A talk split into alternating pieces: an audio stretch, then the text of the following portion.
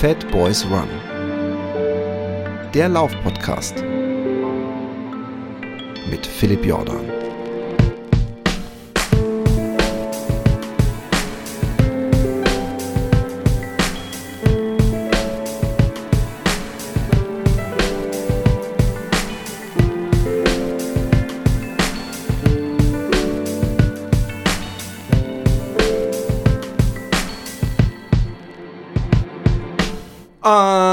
Einen wunderschönen guten Morgen, guten Mittag, guten Abend, wann und wo auch immer ihr seid. Das Wetter ist so lala in Utrecht. Es hat geregnet viel heute Nacht und heute Morgen. Aber äh, jetzt scheint zumindest die Sonne in meinem Herzen, denn ich habe mal wieder seltenen Besuch hier in Utrecht und äh, aufmerksame HörerInnen des Podcasts kennen ihn, denn er war schon mal hier mit seinem Buch Abenteuer Baltikum. Und äh, ich rede natürlich von dem Abenteurer und Autor äh, Guido Lange. Herzlich willkommen bei Fat Boys One. Ja, danke Philipp. Ich bin ganz äh, happy, dass ich hier sein kann und ich komme gerne mal nach Utrecht. Es ist wunderschön hier. Ja, das bekomme ich immer wieder bestätigt übrigens. Ähm, neulich hat auch einer gesagt, äh, so weit würde ich jetzt nicht gehen, dass äh, er inzwischen äh, Freunden immer empfiehlt, äh, nach Utrecht zu gehen und Amsterdam links liegen zu lassen, wenn sie eine Reise in die Niederlande machen. Ähm, ja, äh, ganz kurz in eigener Sache. Äh, es läuft bei mir. Ich bin happy, alleine deswegen schon, um mal kurz eine Wasserstandsmeldung zu geben, weil ich gewichtsmäßig äh, so gut bin wie nie zuvor. Und das Laufen äh, gehe ich nach wie vor sehr langsam an, ähm, eben um das Laufen äh, nicht gleich wieder zu verlieren. Aber lange Rede, kurzer Sinn. Ähm, Guido, ähm, das letzte äh, Buch, äh, äh, mit dem du hier warst, äh, war das Abenteuer Baltikum. Das war eine äh, Laufreise auch mit, war es auch ein Bandpacker eigentlich? Das war mit dem Bandpacker. Äh, Laufreise ist auch so witzig, weil Laufreisen kennt man ja. Ich äh, fliege mit einem Reisebüro zum Marathon nach New York. Ach so, Aber hier ist wirklich gemeint, äh, mein Lauf von Stralsund nach Tallinn entlang der Ostseeküste, 2000 Kilometer damals. Ähm, das war wirklich meine Initialzündung, weshalb ich mich heute auch, auch durchaus Abenteurer nennen kann und Autor, weil das wurde dann zum Buch. Damit war ich hier. Die Folge könnt ihr nachhören. Äh, tatsächlich ist es so, das war der eigentlich der Lauf meines Lebens. Ich bin viel, viel mehr danach, davor und immer noch gelaufen, aber das war eine ganz herausragende Geschichte und das ist das eigentlich das richtige Laufbuch für mich gewesen. Abenteuer Baltikum, weil alles laufend stattfand auch. Genau. Und ähm, ich bin ja sowieso ein großer Freund. Ähm, ich habe im, im letzten Cast, glaube ich, also ich weiß nicht, ob in was für eine Reihenfolge dieser Cast jetzt äh, erscheint, aber in einem der letzten Solo-Casts viel über Erinnerungen schaffen äh, geredet und darüber, dass wenn ich mal ähm, ertrinken sollte, dass zwischen diesem einfach nur so, so wie so ein, so ein äh, äh Time-Morph-Bild, wo man immer so ein Philipp auf der Couch liegen sieht, nur die Klamotten ändern sich, dass dann zwischendurch zumindest die Elbe und der Rhein hervorpoppen, äh, weil das sind die Geschichten, die einem in Erinnerung bleiben. Äh, du, du hast dich jetzt ein bisschen äh, kleiner gemacht, als du bist, weil du bist auch noch ähm, äh, Verlags, äh, Ein-Mann-Verlag und hast dieses Buch auch in dem Verlag rausgebracht. Und ich finde, sowas, äh, genau wie man Anthony äh, äh, unterstützen muss, sowas muss man unterstützen. Und ähm, äh, deswegen, äh, dieses Buch gibt es immer noch auf dem Markt. Ihr könnt es bestellen. Ich werde wahrscheinlich, wenn ich es nicht vergesse, aber ich hoffe, ich vergesse es nicht, einen Link dazu in die Show Notes machen. Dann könnt ihr es direkt bestellen. Und diese Reise ist ja zeitlos, weil ich glaube, du bist ja nicht durch die Ukraine gelaufen, oder? Nein, da war ich dann zwar später, können wir auch kurz drüber sprechen, aber Abenteuer Baltikum gibt es als Buch. Äh, in jeder Buchhandlung übrigens. Äh, überall, wo es Bücher gibt, also äh, hat man das über Nacht, kann man das haben. Und in meinem kleinen Verlag Ampel Publishing, so heißt dieser Verlag. Also wie die Ampel. Leider profitiere ich nicht von dem Keyword Ampel mit der Politik. Seit zwei Jahren oh, ja. ist nur noch, die Ampel macht, die Ampel sagt. Aber irgendwie komme ich mit meinen Keywords nicht dazwischen. Ampel Publishing, also Publishing wie, Publishing, wie, wie ja. publizieren. Ähm, und da gibt es das auch. Aber auch in jeder Buchhandlung ähm, finde ich immer gut. Und tatsächlich ist es so, es ist... Äh, auch ein Laufbuch, es ist aber auch ein Buch für Leute, die sich, das sehe ich jetzt verstärkt, auch überlegen, wo fahre ich denn eigentlich noch hin? Und nach einem kurzen Schockmoment, als man alle dachte, nach der Ukraine wird dieser verrückte Putin jetzt auch noch das Baltikum überfallen, muss ich sagen. Die Leute fahren jetzt ganz oft dahin und entdecken das, was ich da vor, äh, vorentdeckt habe. Wie toll das ist, wie schön das ist. Es ist eben auch einfach ein Reisebuch. Man könnte es sich also auch holen, wenn man mit einem Wohnmobil dahin fährt. Genau. Und ähm, ich habe aber auch gesehen, und da möchte ich unter anderem mit dir drüber sprechen, dass du danach ähm, ein Fahrradabenteuer hattest und auch dazu ein Buch publiziert hast. Jetzt erstmal meine Frage, warum bist du, hast du die Laufschuhe ja nicht ausgezogen, nehme ich an, aber warum bist du aufs Fahrrad übergewechselt? Also zum einen ist es so, dass ich in den warmen Sommermonaten, also so Juni, Juli, August, tatsächlich äh, schlechter laufe. Ich habe offenbar einen ziemlich starken Verlust an Mineralien schnell. Mhm. Und es hilft, wenn ich mir morgens dann so eine, also vor dem Lauf, so eine Stunde vorher gibt er diese Salzpillen. Mhm, mhm so eine, mhm. äh, sowieso Krampfblocker teilweise. Ja, ja. Das sind immer isotonische Salze, also alles, was im Schweiß enthalten ist. Ja. Und kein Kalium übrigens. Der Rest ist enthalten. Das äh, kann man ganz normal einnehmen. Das ist auch äh, nichts Schlimmes. Das ist etwas, was vor 50 Jahren schon gemacht wurde. Hat mir der, der Martin Grüning jetzt hier von der Runners World. Äh, das war das einzige Nahrungsergänzungsmittel, was es seit den 60ern gibt oder so. Ja, ja, das ist eine Salzpille. Und das hilft dann zwar ein bisschen, aber ehrlich gesagt laufe ich nicht gut bei Hitze. Ich, nach meiner Erfahrung sind das so 70 äh, Prozent der Läufer laufen gerne bei kühlem Wetter und 30 Prozent sind aber der Meinung, das ist richtig geil, wenn es so heiß ist. Bei mir ist es also nicht so. Das ist der eine Grund, dass ich im Sommer wenig laufe, aber eigentlich gerne. Aber ähm, Radfahren ist im Winter total doof übrigens. Ja, ich weiß. Kalte Füße, kalte Finger ist total doof. Deswegen ist es eigentlich eine ideale Ergänzung, in den Sommermonaten viel Fahrrad zu fahren und im, in, in, den anderen drei Jahreszeiten äh, viel zu laufen. Und das ist ja jetzt die Schwelle zum September oder September und da kann man jetzt wieder schön laufen und jetzt werde ich auch laufen. Ich habe dieses Jahr schon 4300 Radkilometer und erst 800 Laufkilometer. So wenig hatte ich noch nie um diese Zeit, also die letzten zwölf Jahre nicht. Aber ich denke, ich kann noch einiges reisen. Vielleicht schaffe ich doch noch. Ja. 1700, 1800 will ich so dieses Jahr. Also 1000 könnte ich noch schaffen. Also ich, ich, ich habe ich, ich, äh, ich hab nicht mal geguckt, weil ich weiß, dass es bei mir so unterirdisch ist dieses Jahr mit den Zahlen. Aber ich habe auch ein schwieriges Jahr mental und alles hinter mir. Von daher verzeihe ich mir das. Und es geht ja auch, äh, wahrscheinlich dir auch nicht um die Zahlen. Äh, zum Thema Hitze. Ich entschuldige mich übrigens, hier draußen ist gerade so ein Laster, der holt in der Regel irgendein versenktes äh, Fahrrad aus der Gracht am Anfang der Straße und wird wahrscheinlich in 10 Minuten oder so hoffentlich weg sein. Ähm, ähm, zum Thema Hitze laufen noch ganz kurz. Ich behaupte immer, ich, ich liebe die Hitze, aber ich laufe in der Hitze nicht besser als andere und äh, verfluche sie genauso.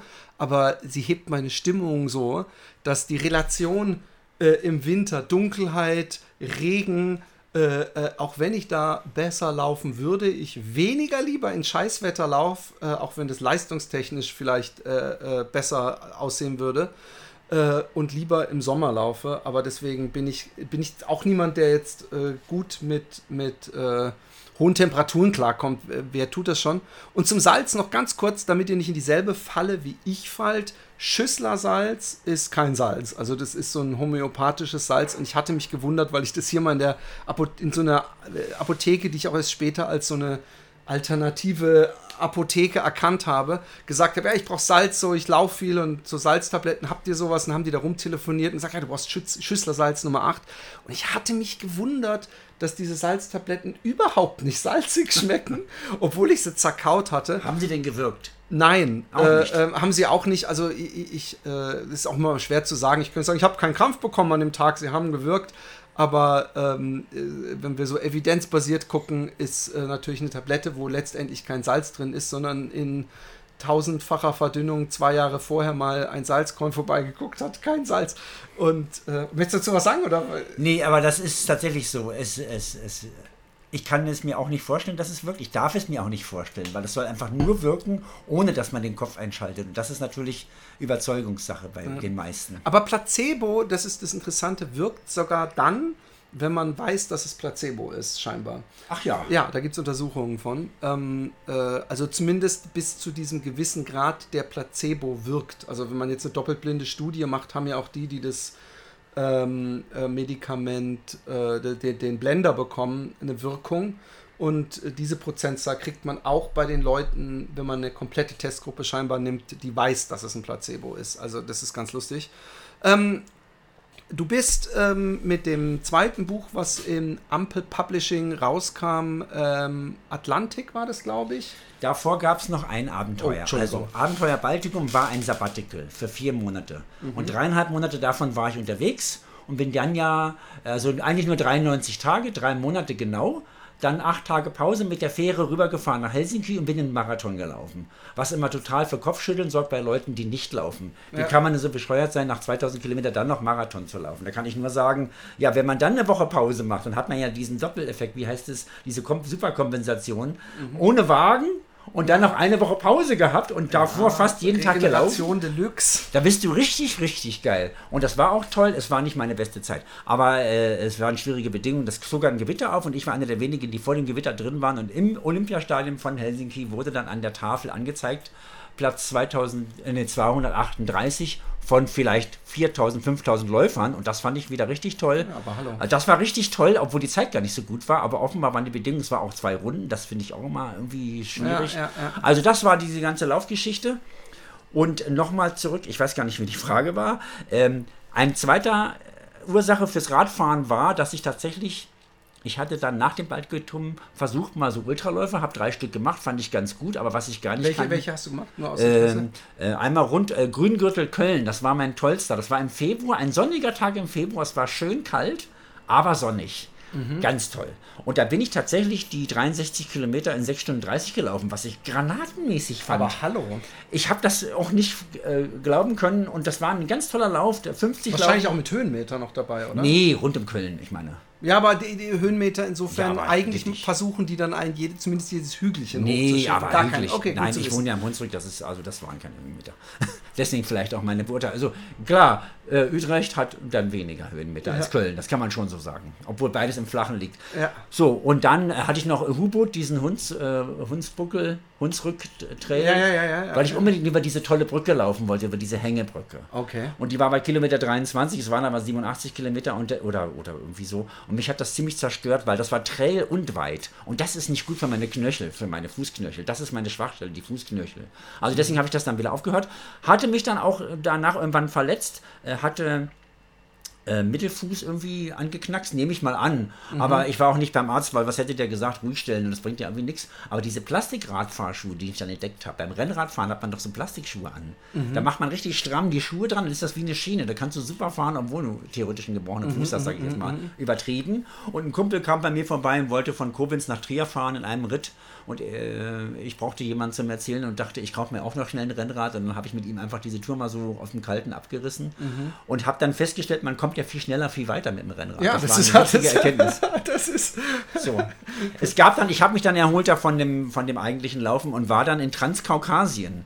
Mit dem Zug über Russland, was man jetzt am liebsten ganz unerwähnt lassen würde, bis nach Baku. Mhm. Und von Baku in Aserbaidschan am Kaspischen Meer wollte ich laufen zum Schwarzen Meer. Mhm. Wie viele Kilometer wären das? Das wären 1000 Kilometer in sechs Wochen, weil ich kriegte ja nicht nochmal ein Sabbatical, aber meine Firma wurde verkauft und ich hatte ein paar Monate bezahlt frei. Und das ist ja nochmal geiler als unbezahlt frei. Ja, ist ja bezahlt frei. Ja, aber hallo. So, aber da musste ich dann, ich bin in den Städten jeweils gelaufen, äh, zum Sightseeing auch und so, und auch in Baku war ich ein paar Tage. Und dann bin ich aber am zweiten Tag draußen außerhalb der Stadt angefallen worden zum dritten Mal, aber dann endgültig von wilden Hunden. Oh und mein ich, Gott. Die haben nichts bewacht, sondern ich war das Futter. Ich bin wieder mit meinem Bandpacker gelaufen über die Autobahn. Es gibt ja keinen anderen Weg, es gibt nur die Autobahn, aber oh es kommt ja auch kein Auto. Und dann kann man da ruhig laufen und dann haben die mich angefallen. Und es war lebensbedrohlich. Ich bin dann oh irgendwann mit meinen 30 Kilo Anhänger bin ich dann über die Mittelmauer gesprungen.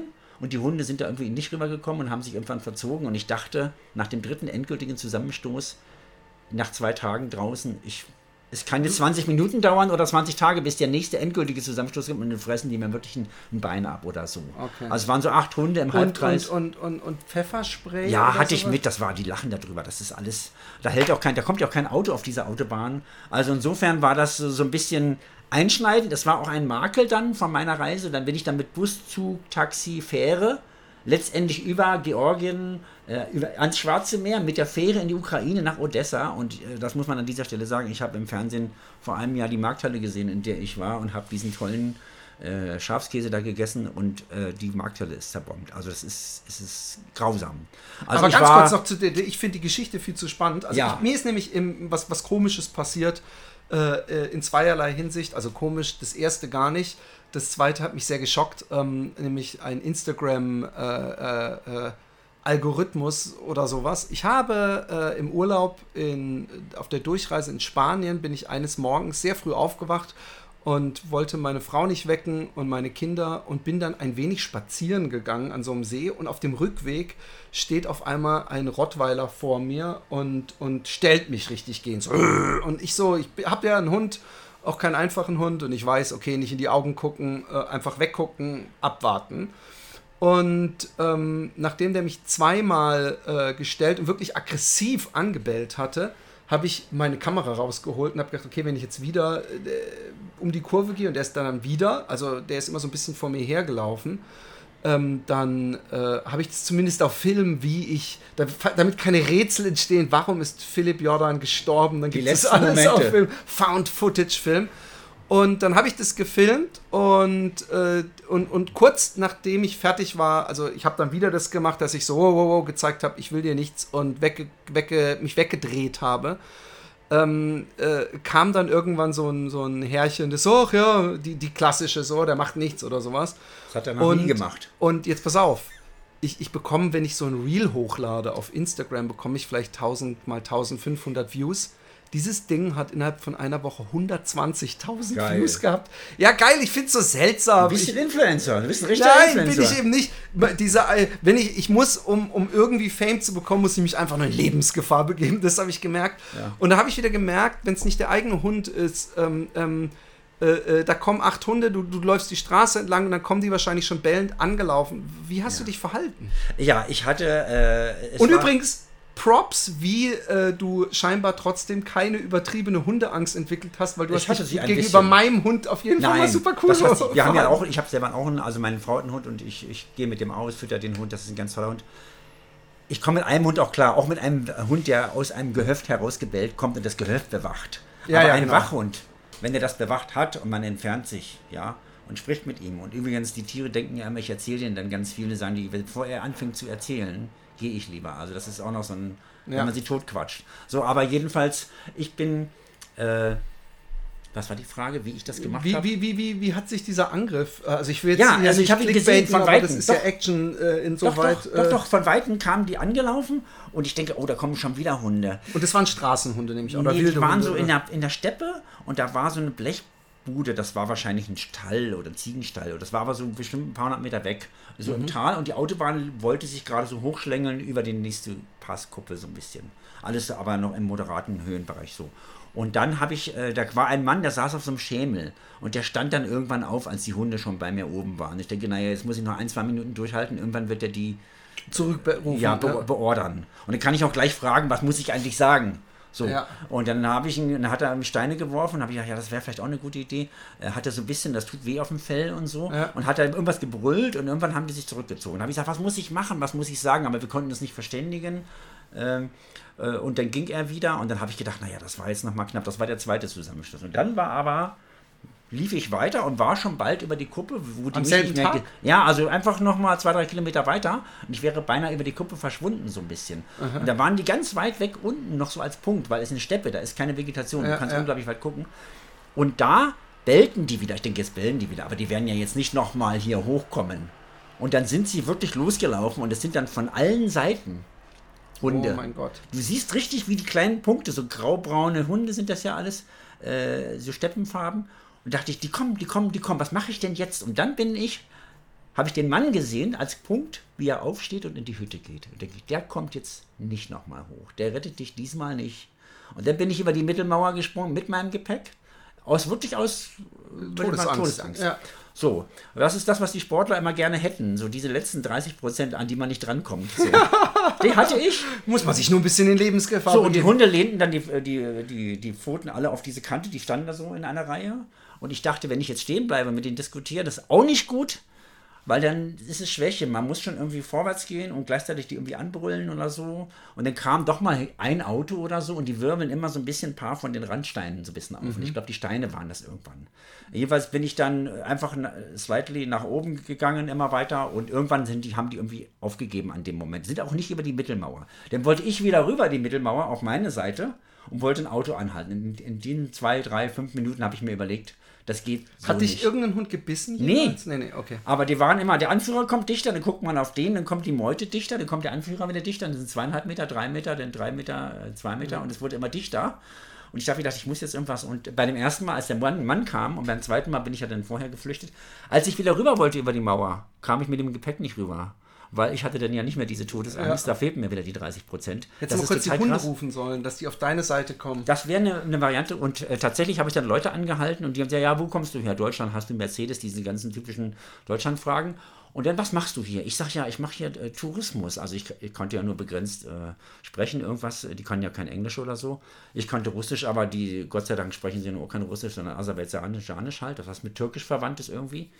Jedenfalls hab, haben die gesagt, ja, wir haben ein Auto, deswegen haben wir ein Auto. Wir laufen hier nicht draußen einfach so rum. Das wäre eine Schnapsidee. Und habe ich gedacht, ja, das habe ich jetzt auch festgestellt. Aber sind das vielleicht sogar Wildhunde, also gar keine domestizierten Ja, Hunde irgendwie vielleicht auch. Äh, jedenfalls habe ich gedacht, das kann jetzt eben äh, heute noch zweimal passieren oder in 20 Tagen erst wieder. Und jedenfalls habe ich dann Bustaxi und so mit der Fähre, habe ich ja erzählt. Und ich habe irgendwann beim Taxifahren Radfahrer gesehen, die mir entgegenkamen. Und dann habe ich Stopp, Stopp, Stopp hinter den hergerannt, habe die interviewt. Holländer, Niederländer korrekterweise. Über mehrere Länder waren die schon bis äh, Georgien gekommen und die sagten, äh, Hunde haben wir, jeden Tag haben wir Hundestress und in Georgien ist es wahrscheinlich schlimmer als überall woanders mit diesen kaukasischen und so. Mhm. Und die haben gesagt, wir zwei zu zweit, wir können, wir haben ein Säckchen mit Futter, wir haben ein kleines Säckchen mit Steinen, wir haben eine ganz lange Fahne an dem Fahrrad, da haben die Hunde immer Angst vor dieser großen Fahne, die da irgendwie wedelt. Und die haben gesagt, du alleine als Läufer. Weil meine Frage war, bin ich ein Weichei? Und die haben die, die beantwortet vorläufig die Frage, nein, ich bin, ich bin kein Weichei. So. Als ich dann mit Fähre und Co. weiter war, habe ich gedacht, mir fehlt immer noch der Lauf, ja, der eigentliche Lauf. Ich bin ja immer mit Zug und Nachtzug, dann war ich in. Odessa, war ich in Wilf und dann nach Wien mit dem Nachtzug. Und ja. in Wien, meine Frau hat gesagt, du brauchst ja nicht mit dem Zug nach Hause kommen, das wäre ich sonst. Du kannst doch jetzt laufen. Ja. Und zwar am Donauradweg. Und dann habe ich meinen Lauf quasi nachgeholt. Weil mir fehlte ja dieser Lauf ja, irgendwie, Diese, auch diese Herausforderung. Und dann bin ich von Wien bis nach Nürnberg gelaufen, die 600 Kilometer oder wie viel das waren, hatte dann noch meinen Spaß, nur eben nicht mehr das ganz große Abenteuer, was ich ja vorher schon hatte. Äh, weil da ja alle zwei Kilometer kommt ja eine Bratwurstbude. Also da verhungert ja. man nicht. Da hätte ich meinen Bandpacker mit den 30 Kilo nicht gebraucht. Der hätte ein Portemonnaie, hätte es auch getan. Oder eine ja. Kreditkarte und eine Zahnbürste im Grunde. Aber ich werde hellhörig, gibt es einen Donauradweg, der so wirklich direkt an der Donau Ja, das ist ja der Donau. das ist ja der klassischste Radweg überhaupt. Ah. Und ich dachte immer, äh, das nervt mich mit den vielen Fahrradfahrern und jetzt noch die E-Biker und so. Nee, das war einfach schön, wenn die kamen. Und witzigerweise fahren sie alle flussabwärts, wobei mhm. das sind 30 Höhenmeter zwischen Passau und Wien. Ich meine, das ist ja keine, kein Höhenunterschied. Ja. Aber alle fahren von Passau nach Wien und keiner fährt von Wien nach Passau. Also mich haben zwei Leute am Tag überholt und 300 kamen mir entgegen. Und das war lustig mit den Radfahrern. Das war, das war auch immer eine schöne Begegnung. Ich habe dann mit allen möglichen Leuten gesprochen aus aller Herren Länder, Argentinien, Neuseeland, Amerika, Hongkong, wo die alle her waren. Das war immer ganz witzig. Mhm. Und ich habe diese österreichische Provinz, die man ja sicherlich unterschätzt, weil man war schon mal in Wien, man war ja. in Salzburg, vielleicht zum Skifahren, aber diese Provinz Provinzkäfer mit dieser Sauna, wo man alles erfährt über diesen Ort. Ja. In so einem Ort wohne ich ja selber auch in so einem katholischen Ort und das ist da auch so. Und in der Sauna erzählen sich alle alles und fragen, dann kommst du morgen wieder in die Sauna. Ich sage, nee, ich bin morgen 50 Kilometer weiter so. Ja, ja, und das war so witzig, dass ich dann meinen Lauf doch noch hatte. Also das war das zweite Laufabenteuer, aber es hieß dann immer noch Transkaukasien, war aber eigentlich Transdanubien nachher an der, an der Donau entlang. Und da gibt es auch ein Buch für, das heißt Abenteuer Transkaukasien.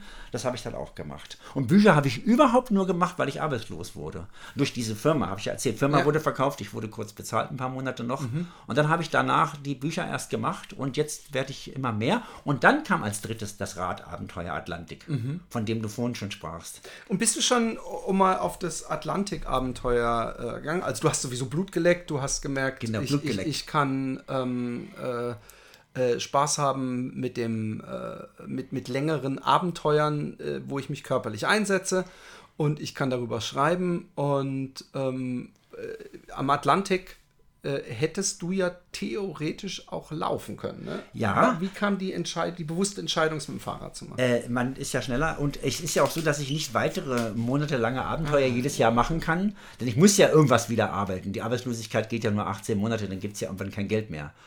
Und äh, mit äh, Hartz IV oder wie es so schön heißt, Bürgergeld, kommt man ja auch nicht weiter, kann man kein Abenteuer von machen.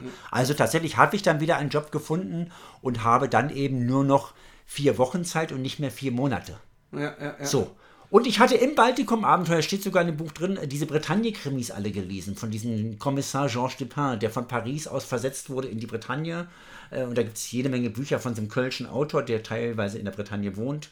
So, und dann habe ich gedacht, das ist so ein Sehnsuchtsort, da will ich eigentlich hin. Und bin dann von Rotterdam in die Bretagne gefahren mit dem Fahrrad, immer am Atlantik entlang. Das war in zwei Wochen, war das gemacht. Das war eine ganz tolle Radtour. Und dann bin ich nochmal in die Bretagne, ein Jahr später, das war im letzten Jahr, von der Algarve, Portugal in die Bretagne. Und zwar ins selbe Hotel nach Brest, ins selbe Zimmer. Also und hatte einen richtigen Lückenschluss. Gelegt. Ja, genau, genau. Ein Lückenschluss und habe dann beide Seiten. Und das eine sind 1400 Kilometer, das andere sind 2800 Kilometer. Da war das dann, glaube ich, 25 Tage. Da war ich richtig gut drauf, 115 am Tag. Mhm. Und dann die ganzen nordspanischen Berge die Leute fahren ja. Ich bin auch durch, ich bin also dadurch, ich bin so schlecht in Geografie, das muss ich gleich mal vorweg sagen.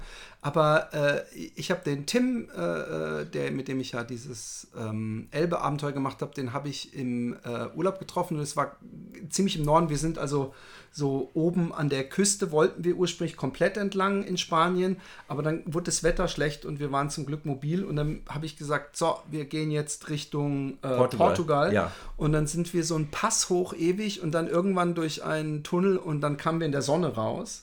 Ähm, äh, mir ist aber ein Unterschied aufgefallen und das sind natürlich, man muss immer ganz vorsichtig sein, äh, bevor man da so allgemeine Stereotypen. zieht. Ja. Stereotypen ist mir aufgefallen, dass in Frankreich und in Portugal der Verkehr höflicher vonstatten gegangen ist und auch äh, die, die, ich war überrascht, dass in Spanien teilweise äh, so Autobahnen mit so, also Autobahnen waren das vielleicht gar nicht, aber man konnte 120 fahren, dann nehme ich das als jemand, der in Holland lebt, wo 100 Höchstgeschwindigkeit ist, als Autobahn war und dann sind da Schlaglöcher drin und so, dass ich jedes Mal ein Herzkasper bekomme.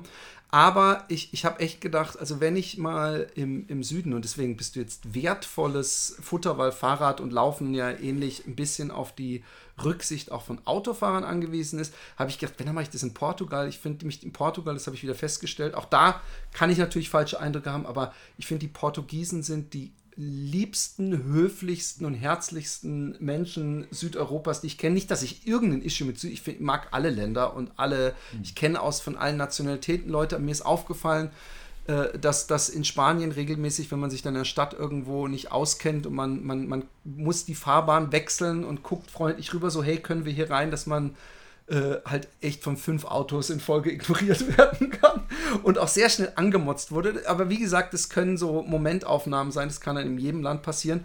Aber ähm, jetzt interessiert mich doch so ein bisschen deine Portugal-Spanien-Erlebnisse. Mhm. Äh, äh, äh, wie schwer das ist, auch immer, dass man nicht sich in Lebensgefahr begibt, nicht durch Hunde, die einen anfallen, sondern durch Autos oder Leute, die halt keine Rücksicht nehmen. Also, es stimmt offenbar alles, was man über Portugal je gelesen hat, an Klischees stimmt. Portugal ja. ist wirklich so, wie du das auch empfunden hast, habe ich es auch empfunden. Ja. Tranquil oder wie auch immer das nennen mag. Einfach ruhiger, lockerer, ruhig, lässiger. Ja ich bin dann gestartet, äh, bin nach Südspanien bin mit der Bahn gefahren. Äh, mhm. Alle Züge fuhren pünktlichst in Frankreich, in Spanien. Aber wer nicht fuhr, war die Deutsche Bahn. Die ist einfach nicht gekommen an dem Tag. Ich bin dann mit dem Auto nach Mulhouse, um den übernächsten Zug dann schon zu kriegen, wieder den mhm, TGW, mhm, mhm, damit ich nicht meine gesamte Zugkette von sechs Zügen verpasse. Die hätte oh, mir ja nie einer, hätte ich ja nicht mehr hingekriegt. Ja. Und dann bin ich mit dem Auto nach Mulhouse, habe mein Auto da irgendwo im Industriegebiet abgestellt und habe dann zu Hause Bescheid gesagt, das Auto muss nicht abgeholt werden am Bahnhof, es steht gar nicht da, es steht in Mulhouse. Okay. Und bin dann nach vier Wochen später wiedergekommen und sie sagt, was machen wir eigentlich, wenn das Auto nicht da steht? Und habe ich gesagt, naja, in Mulhouse ist ja die Fabrik von dem Renault Clio, dann könnte man ja eigentlich gleich einen neuen kaufen. ja, so. Und es stand da. So, okay, das nur so am Rande. Gut, gut. Also jedenfalls äh, mit Zug hingefahren, das habe ich bis jetzt immer hingekriegt, mit dem Zug zu fahren. Ähm, tatsächlich ist es so, alles, was man über Portugal, Portugal sagt, stimmt witzige Sachen, das kommt dann in dem dritten Buch, Abenteuer Atlantik, eben auch vor, ohne Stereotype zu bedienen. Es kommt nur vor, was ich erlebt habe. Ja, ja, und nicht, und so die sind so und auch. die sind so. Genau, ja, genau. das ist nämlich, reicht ja, wenn einer anders ist, dann will man Genau. den ja auch nicht verletzen. Genau. Es reicht ja, wenn einer eine Ausnahme will und die Ausnahme wird es geben. Also Portugal hat mir ganz toll gefallen. Was ich gemacht habe beim Laufen, Oder ich habe nur die negativen Ausnahmen. Ich möchte so deutlich Beim- machen, dass ich bei den Spaniern, dass ich wirklich einen Tag hatte, Auch. wie man ihn überall erleben kann, wo man Ja. denkt, man, haben die Leute heute alle einen an der Waffel. Deswegen kennt man auch von zu Hause. Ich, ich versuche nicht zu pauschalisieren, aber ich, ich, ich empfinde wirklich deutlich das mit den Portugiesen Mhm. und natürlich noch, dass man in Portugal, dass man in, in da kannst du zum Konditor gehen und Ah, dir drei die leckersten. Kuchen holen und dann denkst du, jetzt kommt Darauf irgendwie ich gerade 12 kommen. Euro und dann sagen sie so, ja, 3,30 Euro. Ja, darauf wollte ich gerade kommen. Ja, das ist okay, richtig geil. erzähl. Nee, das ist genau wie du sagst. Äh, tatsächlich ist es doch als Läufer so, man isst morgens äh, ähm, im Wochenende, sag ich mal, relativ spät Frühstück, wartet noch zwei, drei Stunden, macht seine Hausarbeit und läuft dann Mhm. schon mit halb leeren Magen wieder eigentlich. Läuft, wenn es gut kommt, zwei Stunden, trödelt seine 20 Kilometer vor sich hin, sag ich jetzt mal. Und dann äh, danach möglichst sogar noch duschen oder Badewanne und dann erst nur zweimal essen am Tag und trainiert so ein bisschen den Stoffwechsel für lange Mhm. Ja, Läufe. ja, ja. So, hast du ja irgendwie auch vor langer Lauf. Bei dem Fahrradfahren hatte ich mir in Portugal angewöhnt, alle 90 Minuten Ja, anhalten, drei von diesen leckeren Kuchenkonditorei, Ja, Pasticceria oder wie die heißen, und dann zwei äh, Galau. So, zusammen 5 Euro. Genau wie du sagst. genau. Grandios. Und dann auch in der Pampa, wo keiner ist. Da hast du so Dominospieler, Sonntagnachmittag träge, trübe Stimmung so ein bisschen. Die spielen ganz engagiert Domino, was ich faszinierend fand. Ich habe da auch ein Bild Ja. von gemacht, durfte auch fotografieren. Und dann hast du so einen Verkaufstresen von einer Frau, die weiß, da kommen halt kaum noch Kunden und sie hat noch sechs Kuchen. Und dann habe ich gesagt, ich nehme vier Kuchen und zwei Galau. Da dachte ich, wir sind mit einer ganzen Radgruppe da. Das war aber nur für mich. Und dann habe ich das ganze Zeug gegessen.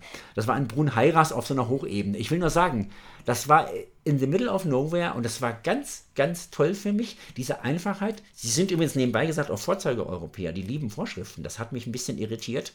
Äh, das hätte ich nicht erwartet. Man denkt immer Klischee, Klischee, äh, Südeuropa. Nee, nee, Ja, die ja. nehmen das lockerer. Die sind alle ganz toll und wir fangen an zu schlampen. Wir Deutschen, interessanterweise. Das hätte ich nicht erwartet.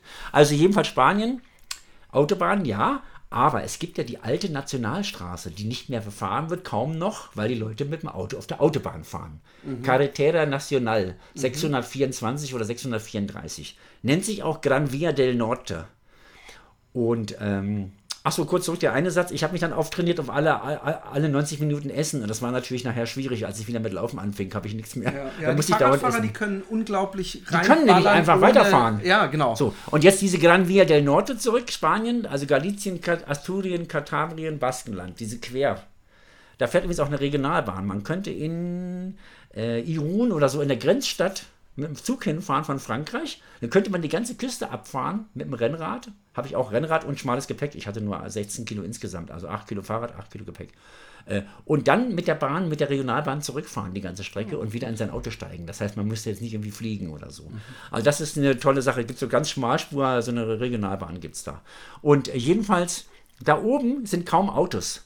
Aber natürlich krass Höhenmeter. Ne? Und man sieht auch keine normalen Radfahrer. Sieht man auch kaum in Portugal, kaum in Spanien, kaum in Frankreich. Die Erfinder der Tour de France fahren ja kein Fahrrad. Ist ja nicht wie hier in den Ah, Niederlanden. das habe ich anders erfahren. Naja, also die Frau mit dem Korb vorne drauf, mit dem Nein, Gemüsekorb und hinten das Ach Kind. so, du meinst grundsätzlich sieht man nur sportliche Radfahrer nicht. Wenn, dann ist das immer Sport. Das stimmt, dann- da 100% agree. Also man sieht man keine nur Alltagsradler. immer gleich in ihren Uniformen und mit Helmen und in, meistens auch in größeren Gruppen. Und dann sind die da. Das machen nämlich alle. Das war dann die zweite äh, Hälfte Agave Bretagne war ja im März. Und da sind das ist das das Trainingsrevier überhaupt. Ja. Mit so Sportlergruppen. ich dachte gerade schon, du hast keine sportlichen Radfahrer in Frankreich gesehen. Doch, doch, doch, doch, doch. Das können sie. Aber der Witz ist ja, dass die Alltagsradler nicht da sind. Es ändert sich gerade. Ich habe jetzt Kumpels in Paris, die sagen, äh, das ist, Madame Hidalgo macht jetzt alles mit Grün. Das werden überall Radstreifen eingerichtet. Das merkt man richtig, wie das Ja. vorwärts geht. Und auch andere Städte natürlich, auch Ja. in Portugal und so weiter. Aber übers Land. Es gab dann einen Radweg in Portugal, 50 Kilometer entlang einer Straße, die schnurgerade, die glaube ich heißt irgendwie Atlantico, Estrada Atlantico oder Ja. so, zwischen Nazaré und irgendwie da, bei Lissabon irgendwo. Da hätte man gar keinen Radweg gebraucht, weil da kam auch kein Auto. Ich habe ein Bild gemacht, das sieht aus wie Route 66, so bis zum Horizont. Ich war da noch nie, aber so stelle ich mir die Route 66 vor. Ja, da hätte man ja. keinen Radweg gebraucht. Also aber ich, ich habe lustigerweise in Portugal ähm, äh, von meinem Camping, da habe ich angefangen wieder zu laufen, ja. ähm, äh, kleine äh, Abstände und äh, habe dann äh, gesehen, schon beim Hinfahren, ah, hier ist ja so ein Radweg direkt neben der Straße, auch so ein bisschen baulich getrennt, perfekt, um zu laufen, ohne sich irgendwo zu verirren. Ja. Und ich habe auch gemerkt, sobald ich irgendwo vom Weg abging, bin ich in einem einfach nur in so Dünensand gelaufen, in so einem Pinienwald und man endet dann äh, irgendwann vor so einer illegalen Müllkippe oder sowas. Mhm und bin dann auf diesem Radweg geblieben und der fing, ein, der hörte einfach nach drei Kilometern auf. Da stand dann auch kein Rad mehr, mehr weiterfahren, aber da Nein. war kein Ziel. Und da habe ich gedacht, ihr Witzbolde, was machst du, wenn du hier mit dem Fahrrad lang fährst und dann kommst du auf einmal an und ja. musst eigentlich absteigen, darfst auch nicht mehr auf der ja. Straße offiziell weiterfahren. Aber ja, da haben die noch Nachholbedarf, aber es werden immerhin Radwege gebaut. Ja, es werden neu. gebaut und äh, tatsächlich ist es so, äh, mir erschien deswegen jetzt Spanien nicht äh, wesentlich unfreundlicher von den Autos her, weil ich eben nicht diese vielen Autos hatte. Ich hatte aber erheblich mehr Höhenmeter natürlich, weil dann diese ganzen Nordberge kamen. Die sind ja gar nicht so hoch, aber diese Felsformationen, die sind halt immer quer zur Fahrtrichtung. Mhm, mh, ja, ja. Fallen die so ins Meer und es gibt ganz viele spitze Buchten, so wie Fjorde. Mhm, mh. Und dann gibt es halt wieder so eine Bergkette, die ins Meer fällt, wieder ein Fjord. Und du strampelst dann wirklich so, ich sag mal, du brauchst so 20 Minuten für, äh, weiß ich nicht, für für, für drei Kilometer, um da hoch zu strampeln, bist oben und hast einen grandiosen Ausblick über den Atlantik. Mhm. Und dann natürlich Kamera raus und es war im März, es war auch schlechtes Wetter teils, aber ich kann ja bei kühlem Wetter gut, habe ich ja gesagt. Erst Handyfoto, Handyfoto, dann Kamerafoto fürs Buch. Das war die erste Reise, wo ich schon wusste, ich mache ein Buch. Das sind ganz viele richtig große, gute Fotos drin. Mhm. Dann habe ich alles eingepackt und dachte, du brauchst ja hochkant. Das Buch wird ja hochkant. Du brauchst ja Hochformate. Ich hatte es jeden Tag einmal vergessen, dass ich Hochformate brauche. Mhm. Kamera nochmal raus, richtig schön durchgefroren mhm. weil du ja nass bist und dann jetzt aber los. Mhm. So, dann denkst du, jetzt kommt auch nicht noch eine Welle, jetzt reicht es so, ich mache jetzt hier zu und fahr weiter. Und dann stürzt du dich den runter. Den, die, die Höhenmeter wieder runter, die du hochgestrampelt bist, ins nächste Tal, wo so ein kleiner Fluss halt fließt, deswegen gibt es das Tal, der Fluss hat das Tal gemacht, und dann geht es genau von vorne wieder los, dann strampelst ja, du wieder hoch. Ja, ja, und diese Abfahrt, da war jedes Mal so kalt, dass ich dachte, jetzt hast du dich erkältet.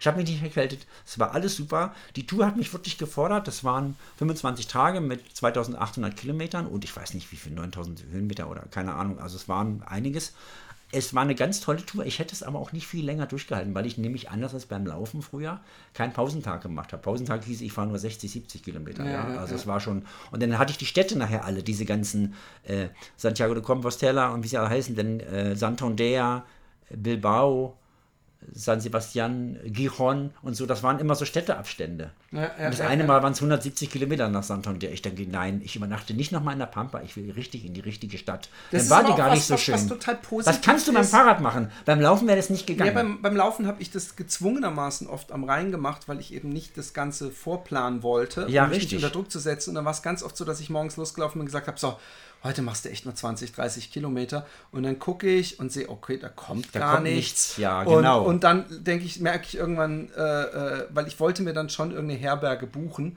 Ähm, dass ich, äh, dass ich doch wieder 50 Kilometer laufen muss. Ja, ja. Aber da, dadurch schafft man es dann ja auch, weil man eben denkt, ey, bevor genau. ich hier mein Zelt nachher mit steifen Beinen aufbaue, äh, äh, laufe ich dann bis Mainz meinetwegen in dem mhm, Fall oder genau. was es auch immer war.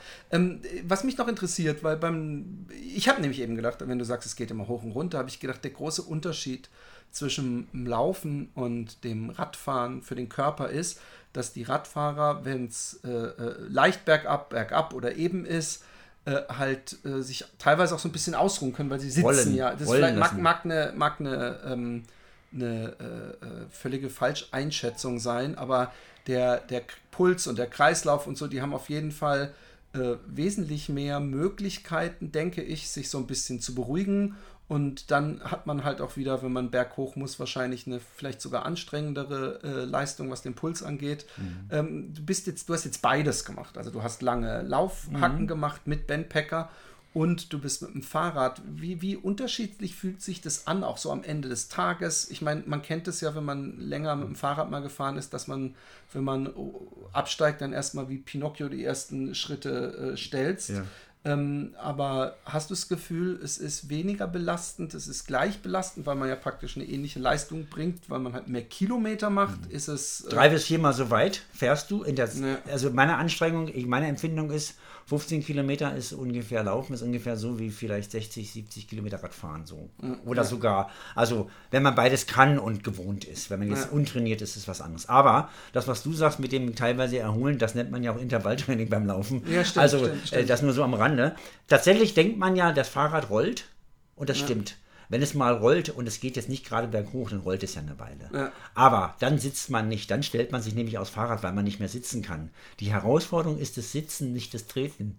Ah, ja, ja, sitzen ist nämlich echt ein Ding für sich auf dem Fahrrad. Das kann man auch nie ganz ändern. Irgendwann nach 60, 70 Kilometer wird der Arsch taub, auch wenn man es ja. gewohnt ist. Bei mir wird was anderes. Und dann, ja übrigens. gut, okay, ja. Aber ich brauche, ich will keine Kinder mehr. Also. Ja, ja, aber ich frage mich trotzdem, wie ich das wegkriege, weil ich finde dann das. Äh, ja, da ist der Sattel, da muss innen drin hohl sein. Der Sattel muss hohl sein. Ja, aber ich hatte mir dann sogar so einen Hohlsattel gekauft extra ja, ja. und hatte trotzdem. Da äh, hilft nur mehr Fahrradfahren, dann geht es leichter. Ja, echt? Also bei okay. mir wird es nach 60, 70 Kilometern taub und, äh, und, und, und schmerzt. Ja. Und nach 105, 110 ist es taub und dann ist es auch schon egal. Dann schaffst du auch 170 nachher. Wenn du über diesen Punkt hinweg bist, dass es weh tut, dann ist es auch egal. Das hat, gibt Fachbegriffe dafür, das ist ein ganz bestimmtes Gewebe. Entscheidend ist auch nicht, wie weich der Sattel ist, sondern der Abstand der Höcker. Okay. Also man muss in einen Fahrradladen gehen, sie die Sitzhöcker messen, also auf so einem Abdrucktool ist das.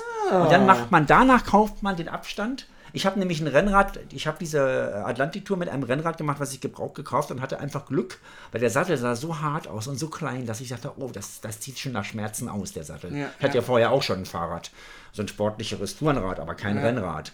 So, und tatsächlich ist dieser Sattel bis heute der beste, der mir am besten, bequemsten ist, obwohl das der härteste und dünnste, schmalste ist, der aussieht wie so, eine, ja, wie so ein Supersportler-Sattel. Äh, äh, und tatsächlich hat der, habe ich wohl Glück im Abstand. Und ich habe mir dann irgendwann auch so einen Abstandshöcker-Sattel gekauft für mein normales Gravelrad, was jetzt ein bisschen langsamer ist, womit ich jetzt in Island war. Tatsächlich ist es so, der Abstand ist entscheidend für den Komfort und nicht, ob das jetzt Gel-Einlage und dieser ganze Scheiß hat. Das bringt alles nichts auf ja. die Dauer. Es mag ein bisschen was bringen, aber es nützt dir nichts, wenn du bei Kilometer 45 erst die Schmerzen hast und nicht bei 35. Das bringt ja. gar Ich würde mir so ein kleines Kissen mitnehmen und auf 35 ja, genau. Kilometern auf den Sattel legen. Ja, Dann, ich habe so einen Sitz. Nee, ich habe ein Sitzkissen von der Fußball-Weltmeisterschaft 2006, ein Sitzkissen. Das schleppe ich seitdem mit rum. Es hat leider nicht die Vereinsfarben meines Fußballvereins, aber ich nehme das immer mit und das sieht natürlich schlimm aus, wenn man so spießig ist und so ein kleines Polsterchen mit hat. Ja, ja. Aber daran musste ich jetzt denken, an dieses Kissen. Nee, das macht man nicht, es bringt auch nichts. Also man stellt sich dann hin oder man setzt sich halt, was ich mache, ich nehme diesen Spitze, diese Spitze vorne von dem Sattel. Es gibt doch diese Trigger-Dinger, so, wenn man so Probleme hat in den, in Sehnen, Muskeln. Ja, ja, und dann setze ich mich so auf diese Kante und genieße diesen leichten Schmerz, Aha. der genau in diese verhärtete Gluteus hineindrückt. Ja. Und das ist tatsächlich dann so, das ist meine Medizin. Einfach mal eine Weile stehen. Ja, so. Ja. Und dann auch so rumdrücken und mal so eine Minute lang aushalten auf der einen Sattelspitze und dann mit der anderen äh, Arschbacke, mit dem anderen Hälfte auch nochmal drauf und dann ist schon wieder gut. Und dann auch mal absteigen, Kaffee trinken und dann eben weiterfahren. Du kannst ja mit vollem Magen Rad fahren, was du ja, ja das ist der nicht große kannst. Vorteil von ja. Radfahrern. Dass man, Letztendlich ja. ist es nicht erschöpfender, es ist tatsächlich auf die Dauer ein anderer Muskel. Wenn ich jetzt im September laufe ich jetzt wieder mehr, dann wird das wieder eine Umstellung. Ja, mit Sicherheit, ja. Äh, ich bin jetzt ganz viel zur Arbeit auch gefahren und ich finde ja dieses, dieser Traum mit dem Rad zur Arbeit, das finde ich ja ganz toll. Ich habe ein Auto, was viel Benzin verbraucht, das ist ein Oldtimer. Alle lästern, weil ich immer so Umwelt, Umwelt, Umwelt bin und dann fahre ich so eine Benzinschleuder. Aber ich fahre auch nur 5000 Kilometer im Jahr Auto und die anderen fahren zum Friedhof, der 200 Meter entfernt ist. Ja, ja, Auto. genau, das gilt für mich. Also die fahren dann 20.000, da müssten sie aber schon nur ein Viertel meines Verbrauches haben, um noch mit mir mitzuhalten mit meiner Energiebilanz. Nur ja, so am Rande. Ja, ja, und deswegen finde ich das so toll mit dem Fahrrad zur Arbeit. Aber wenn das Wetter schlechter wird und nasser wird, äh, dann. Die Holländer äh, ziehen sich dann alle so einen Ich finde das toll. Anzug ich habe die heute Morgen beobachtet, als ich kam. Äh, alles war nass und das finde ich ganz, ganz toll. Diese aufrechte Haltung. Übrigens, Rotterdam, Bretagne, meine erste Tour in die Bretagne. Da habe ich mehrfach den Weg nicht gefunden und habe dann so wie typisch Klischee zwei blonde, langhaarige Damen, vorne Gemüsekorb, hinten ein Kind oder auch zwei irgendwie mhm. drin, äh, ein Riesen bepackt, aufrecht Natürlich ja. keine Gangschaltung und fahren so einen Schnitt von 26 km/h ja, gegen den Wind, wo ich mich frage, wie, was haben die für Beine aus, aus Eisen? Die haben das halt ein Leben lang gemacht. Dann habe ich die überholt mit 27,5 km/h und habe gefragt, wo geht's denn hier lang? Ich finde den Weg nicht. Die haben gesagt, ja, ja, immer geradeaus, das siehst du dann schon. Und oh, ich bin das ist einer, ein gefährlicher Joke, das weißt du. Ich bin einer, der weiß, das siehst du schon, dann weiß ich, ich werde es nicht sehen. Also es ist egal. Ich habe dann irgendwann mich bemüht, habe versucht zu navigieren so ein bisschen, äh, äh, habe dann irgendwann habe ich die wieder vor mir gehabt, weil die natürlich einfach den Weg gerade ausgefahren sind ich hatte sie wieder da. Ich wollte auch nicht nochmal überholt werden, von denen waren sie wieder vor mir. Da bin ich wieder rangefahren, habe gesagt, da seid ihr ja wieder. Das, sind, das heißt, sie sind jetzt nicht nur fünf Kilometer gefahren. Ich finde das sensationell, diese aufrechte Gesundheitslenkerhaltung. Das ja. gibt es nur hier und ich finde das ein Paradies. Ich, und ich kann auch, ganz ehrlich, ich, ich kann auch keine anderen Fahrräder mehr fahren. Deswegen werde ich auch wahrscheinlich Fährst du auch mit so einem Ding? Ja, ja, klar. Ach ja. Ähm, äh, weil die holländischen Räder man eben so einen aufrechten Sitz hat und das habe ich mir in den letzten 20 Jahren. Da hast du keinen Rücken und nichts, das ist super. Genau, und ich habe vor allem, was mir aufgefallen ist, ich hatte mir vor ein paar Jahren äh, mal, oder ist auch schon zehn Jahre her, so ein sportlicheres äh, Rad geholt, was irgendwo zwischen Rennrad und Mountainbike mhm. oder sowas ist. Und äh, der Druck auf den, auf den Händen, also auf den Handballen, weil man eben Gewicht aufstützt, mhm. den, den, musste ich erstmal wieder kennenlernen. Mhm. Also das äh, ist, ist, Und der Rücken ist auch so eine Sache. Irgendwann ja. muss man hoch sich hoch. Also ich mache immer so, ich fahre ein Stückchen freihändig. Ja. Und wenn Wind ist, kannst du nicht freihändig fahren, wenn der Wind zu sehr. Ja, so. Aber das hat, das hilft mir auch immer beim Radfahren. Also, um es nochmal zu sagen, Anstrengung.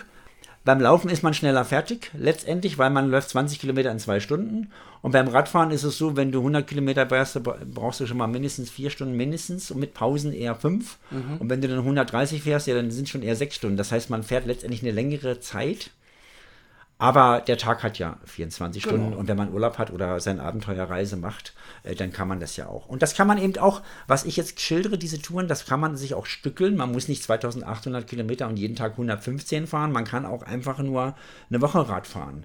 Oder man kann auch nur in die Normandie fahren von, der, von den Niederlanden aus oder so. Also man muss das nicht so so weit machen, aber ich finde Reisen mit dem Fahrrad, du siehst ja immer noch wie beim Laufen eine Nahaufnahme. Das ja. heißt, plötzlich hast du einen anderen Dialekt und sagst, das ist aber komisch. Ja. Heißt nicht hier, äh, ich sag mal, private Einfahrt, heißt dann irgendwie anders.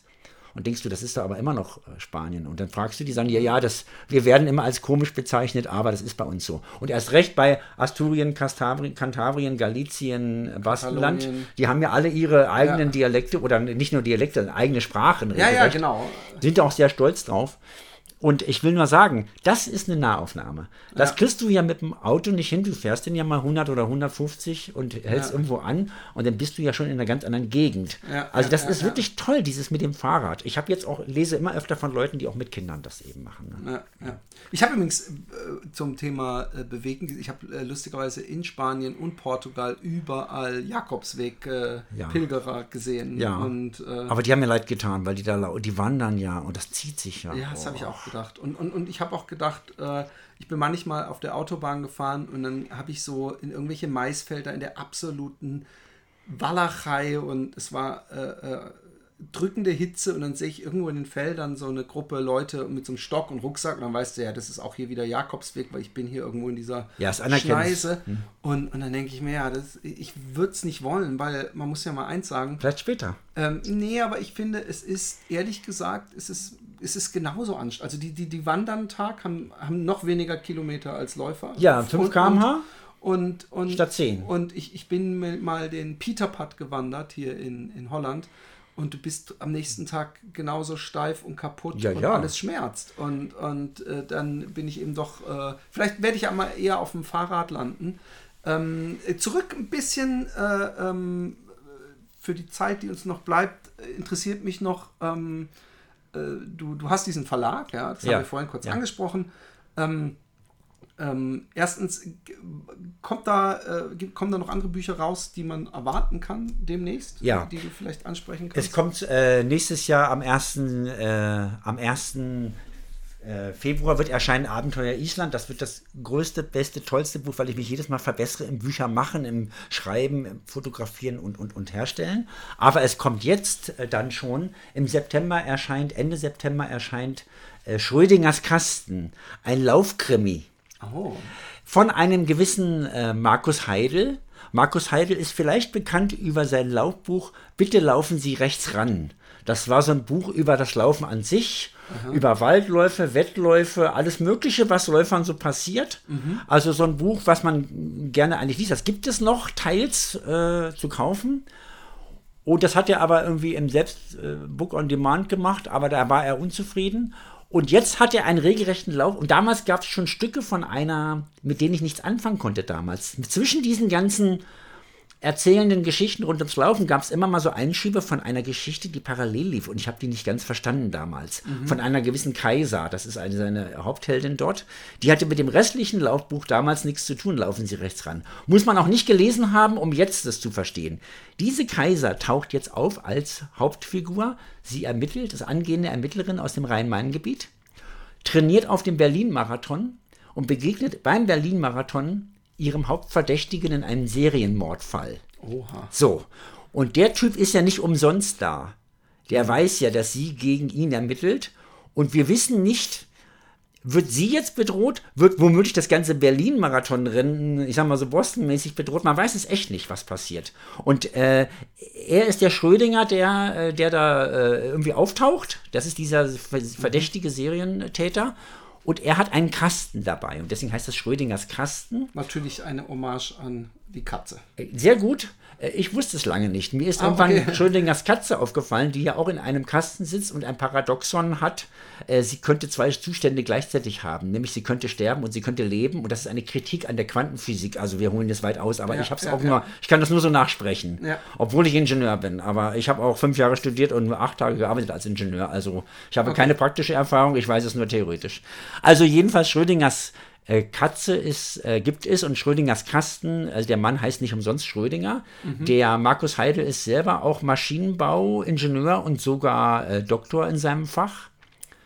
Äh, arbeitet irgendwie auch im technischen Bereich. Und er hat diesen Laufkrimi geschrieben. Das ist hochspannend bis zum Schluss. Der Krimi erscheint Ende September, gibt es auch in jeder Buchhandlung, gibt es auch als E-Book. Und ähm, ich bin äh, total happy darüber, dass ich das mit ihm zusammen machen darf. Ich mache also nur den verlegerischen, technischen Part äh, und den Vertrieb quasi.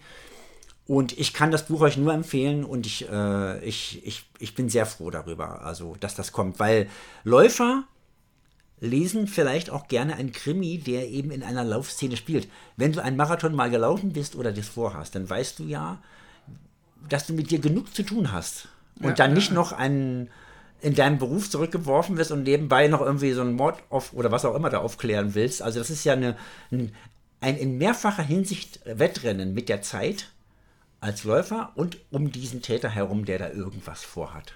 Ja.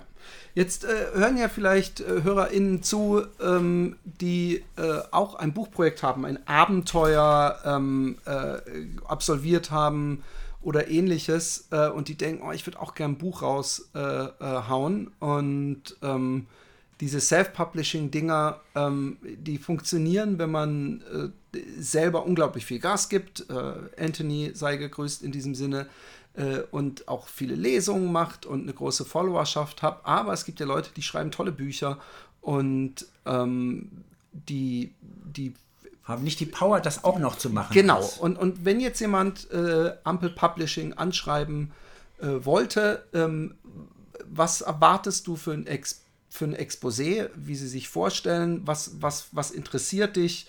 Ähm, äh, ich, ich weiß, das müssen, du hast mir vorher gesagt, wie dein Deal ist und ich glaube, dein Deal ist unschlagbar, also von Verlagen zumindest. Die können dann vielleicht eine größere Plattform bieten, aber äh, um seine ISBN-Nummer zu haben und überhaupt dieses ganze äh, äh, Struktur. Ähm, genau, dieses, dieses, äh, äh, dieses logistische und dass man auch so ein bisschen schon sich im Markt positioniert hat als Verlag, also Buchhändler kennt du. Als du das letzte Mal hier warst, hast du gesagt, du fährst wirklich praktisch von Buchhandlung Selber. zu Buchhandlung mhm. und wer sich diese Klinkenputzerei ersparen möchte und außerdem noch einen äh, extrem fairen Deal, wahrscheinlich sogar einen faireren, als man bei äh, Self-Publishing hat, zumindest wenn man ein bisschen Bücher verkauft.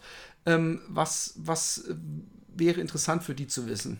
Also äh, man, äh, ich habe ja dieses ampelpublishing.de, das ist die Webseite von dem Verlag.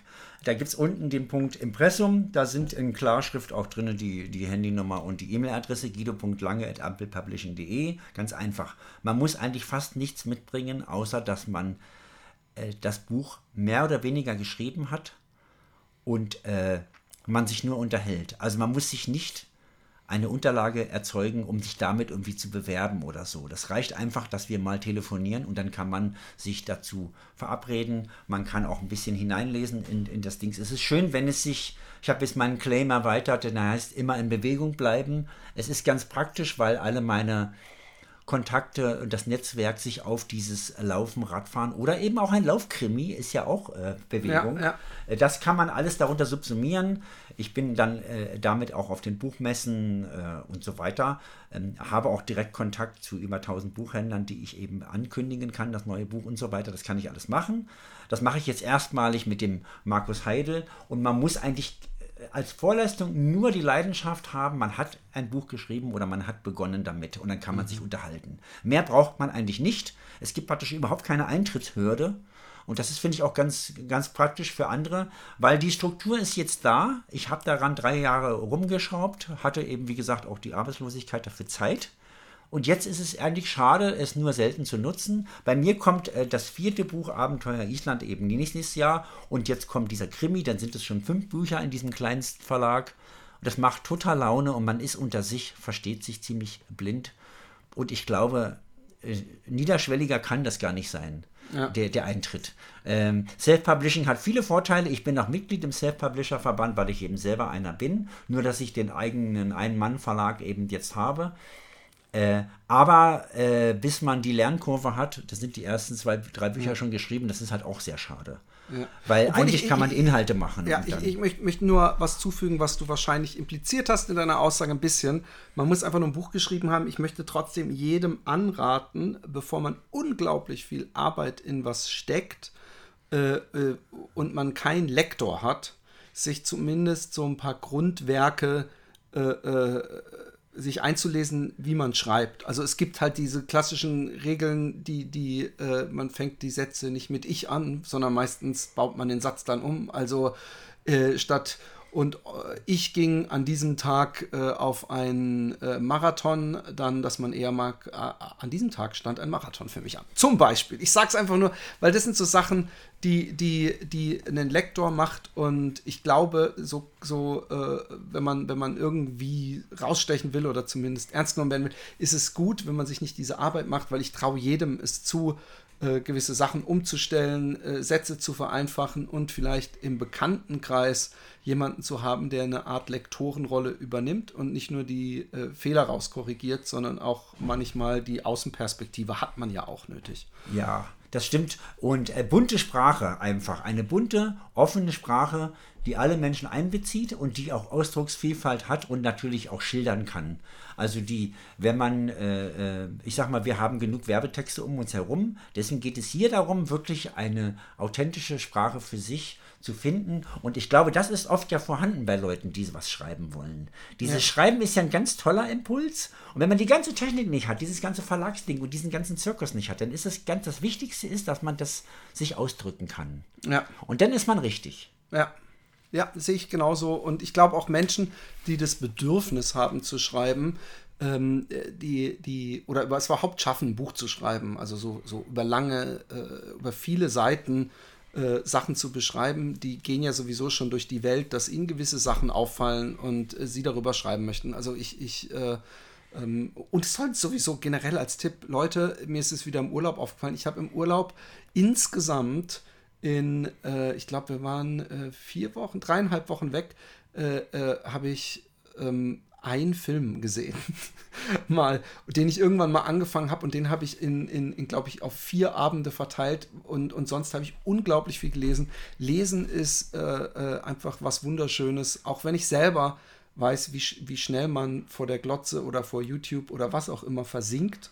Ähm, äh, es, ist, es ist einfach immer noch ein anderes Erlebnis und es geht anders in den Kopf und man hat eine andere Verbindung damit als wenn man äh, einen Film guckt oder ein Hörspiel oder ja. so weiter. Also bei meinen Büchern ist ja, die, ist ja jetzt, die Bilder sind übermächtiger als der Text schon fast. Ja. Es sind fast nur große, ganzseitige Bilder drin. Äh, äh, das ist ein Spaziergang. Im ersten Augenblick würde man die Bücher ja durchblättern und nur die Bilder gucken erstmal und sagen, ach ja, guck mal hier, da war ich auch, da will ich auch und das finde ich ganz toll. Und dann würde man erst die Geschichten lesen, die alle vorkommen. Bei mir ist es so, die Abenteuerbücher sind ja nicht fiktional. Das heißt, ich finde es sehr einfach aufzuschreiben, was ich erlebt habe. Ja. Andere, die Krimis schreiben, die sagen, ich stelle mir ein Sachbuch unglaublich schwierig vor, da muss ich ja exakt sein. Das stimmt, man muss exakt sein. Ja. Ich lese dann in meinem Blog nochmal nach. Es gibt einen Blog, der heißt abenteuerbaltikum.com nach dem ersten Buch Da lese ich dann manchmal nochmal nach, wie war das jetzt? War das ein Audi 80 oder ein Audi 100 und hat es 16 Euro gekostet oder 18 Euro, damit es stimmt. Ja. Aber ansonsten ist es kein gedruckter Block. Es ist wirklich was ganz anderes, ein Buch im Nachhinein zu machen und die Eindrücke für die Ewigkeit festzuhalten. Ja. Für mich ist es auch ein Abschluss eines Abenteuers. Wenn das Buch fertig ist, dann weiß ich, das möchte ich gerne für immer behalten. Und ich werde da selber noch in vielen Jahren reingucken in dieses Buch. Ja, genau ja. so war es. Und so. ganz wichtig auch als Tipp noch, wenn ihr ein Laufabenteuer macht und ihr wollt ein Buch dazu schreiben, ähm, äh, macht euch zumindest genau solche Notizen jeden Tag.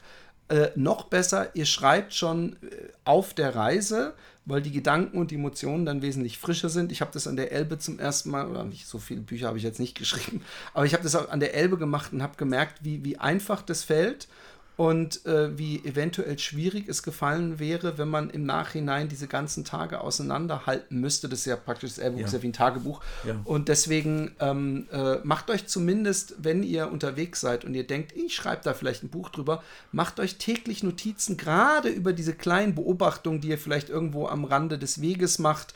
Beschreibt äh, die Menschen, die ihr seht, kurz. Äh, das ist das, was bildhafte Erzählung ist. Und gleichzeitig äh, ist es aber auch so, ich habe das ja im Blog, habe ich ja immer den Tageseindruck so. Ja. Und sitze dann abends, habe schön gegessen, ich habe dann so eine ganze Tortilla einmal gegessen. Das war so toll in Spanien. Entschuldigung, ja, Nebenaspekt. Es gibt doch dieses, äh, Tortilla gibt es nicht im Restaurant und gibt es aber auch nicht, ich sag mal, wo es Kuchen gibt, sondern das gibt es so in so Bar, Bistro. Ich weiß genau, diese kleinen. So. Und die haben so eine Tortenfrischhalte-Dings, haben die ja. auf dem Tresen stehen. Ich weiß. Und unter dieser Haube sind so eine acht- oder zehnteilige Tortilla. Und ja. dann kommt da jemand, der hat noch ein bisschen Hunger. Und dann isst ja so ein Tortenstück. Und dann ja. bin ich, habe ich nachher, mein Sport war in Spanien immer zu fragen, wo gibt es hier im Ort die beste Tortilla? Dann wurde länger überlegt. Und dann habe ich gesagt, ja, am besten bei hier, bei dem. Dann bin ich dahin und habe gesagt, ich hätte gerne diese Tortilla. Und dann wollte er mir so ein Stück geben. Ich sage, nee, nee, ich möchte das, das ganze Ding. Und dann sagt er, ja, äh, hier so ein Viertel vielleicht. Ich sage, nein, äh, was heißt das auf Spanisch? Ich wusste nur tutto completo, das ist italienisch, ja. äh, completa oder so. Und dann hat er begriffen, was ich wollte ja. und war bestürzt. Ich weiß, dass Completa auf Spanisch auch voll heißt, weil ja. bei, bei allen äh, äh, Campingplätzen an einem Tag so, stand aha, immer so ein Completa. Ja, super, ganz toll. Also es hat sich eingeprägt. Jedenfalls äh, Esserei, ich weiß gar nicht, wie ich drauf kam. Ähm, dieses habe ich alles hineingeschrieben, auch in diesen Blog.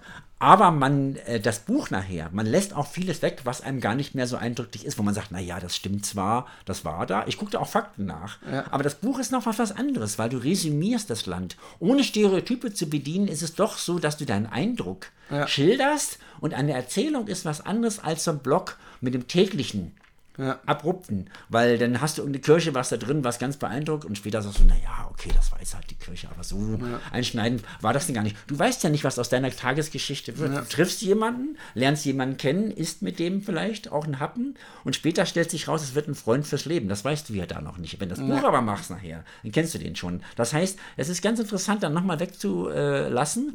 Der Blog, den gibt es. Ich kann immer nur einen Blog empfehlen. Es kostet gar nichts. Das ist praktisch das, was ich meinte. Also Bei WordPress.com kannst du einfach lostippen. Du musst nichts einrichten. Ja. Du brauchst nur einen Namen. Das kostet keine Domain, das kostet gar nichts. Das kann für 0 Euro kannst du deine Geschichten tippen und deine Kumpels anschreiben, guck doch mal, ich habe heute was erlebt. Äh, mach deine Handybilder dazwischen dann fertig. So habe ich ja äh, begonnen und dann fanden die Leute das ganz toll, den Blog. Und dann haben sie gesagt, mach doch mal ein Buch. Ich sage, ja, als wenn das so einfach wäre. Aber äh, irgendwann habe ich tatsächlich damit begonnen. Aber die Keimzelle war eigentlich meine tägliche Berichte. Und es ist aber nicht dasselbe, es ist was ganz anderes nachher. Das Buch ist ein richtiges Buch.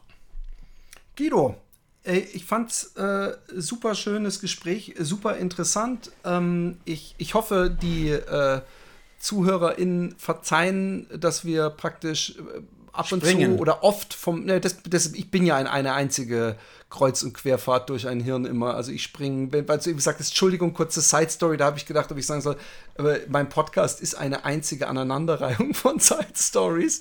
Ähm, äh, äh, wir sind äh, viel vom Laufen abgewandert, aber ähm, äh, das Fahrradfahren und, und die Art, solche Reisen zu machen und solche Abenteuer zu machen, äh, ist ja für viele genauso inspirierend und viele laufende Menschen äh, nutzen sehr viel auch das Fahrrad. Ich kenne unglaublich viele. Grüße an Küstenmädchen Lena und an Marielle, die ich auf jeden Fall, wenn die von dieser Mega-Weltreise mit ihrem, äh, vielleicht bis, vielleicht kommt sie ja mit einer ganzen Familie zurück, aber mit, ich glaube, Freund oder dann wahrscheinlich Mann oder ich habe keine Ahnung, zurückkommt, äh, äh, die möchte ich auch interviewen, weil, weil einfach das auch interessante Erlebnisse sind und, und wer halt nur die Trainingstipps oder äh, äh, äh Race-Berichte oder sowas, der, der muss dann halt mal überhören oder mal eine Folge aussetzen, aber ich fand es interessant. Ich fand es vor allem interessant, auch dass, da ich mir sicher bin, dass es viele ZuhörerInnen gibt, die ähm, äh, vielleicht selber äh, schon drüber nachgedacht haben, ein Buch zu publishen. Übrigens, Shoutout auch an denjenigen, der Name ist mir gerade nicht drin, der mir mal ein, auch ein Lauf-Krimi äh, oder Laufroman geschickt hat. Ähm, äh, zu dem muss ich auch noch kommen. Der sitzt, der liegt auf einem großen Stapel Bücher, die ich noch lesen muss. Äh, bitte verzeih mir, äh, vielleicht Shoutout ich es das nächste Mal. Wenn ich es finde, dann ist zumindest mal der Name gefallen. In diesem Sinne, möchtest du noch ein abschließendes Wort sagen? Also, Reisen bildet, Laufen macht nicht nur schön und schlank und hungrig, man kann richtig geil essen hinterher. Radfahren macht es ebenso. Ich kann euch nur sagen, geht einfach raus und guckt euch die echte Welt an und nicht nur TikTok, Instagram, sondern macht was Richtiges. Es ist einfach nur schön. Es ist egal, was ihr macht. Und wer nur ein Wochenende Zeit hat, kann mit dem Fahrrad genauso Abenteuer erleben genau. im Alltag. Und wenn er nur mit dem Fahrrad zur Arbeit fährt, gibt es Oder mehr mit den Abenteuer. Laufschuhen. Oder in den Laufschuhen. Es gibt auch Laufpendler, ja. Tonschuhpendler ja, nennen die sich. Genau. Ich kann nur sagen, geht raus, äh, macht was drauf, draus und dann könnt ihr euch viel schöner aufs Sofa setzen und ein Buch nehmen, bei eurem Lieblingsbuchhändler gekauft und dann könnt ihr die Zeit auch viel besser genießen. Der Alltag ist schön, wenn du zwischendurch laufen warst und Fahrrad fahren warst. Amen. In diesem Sinne, bis zum nächsten Mal. Tschüss.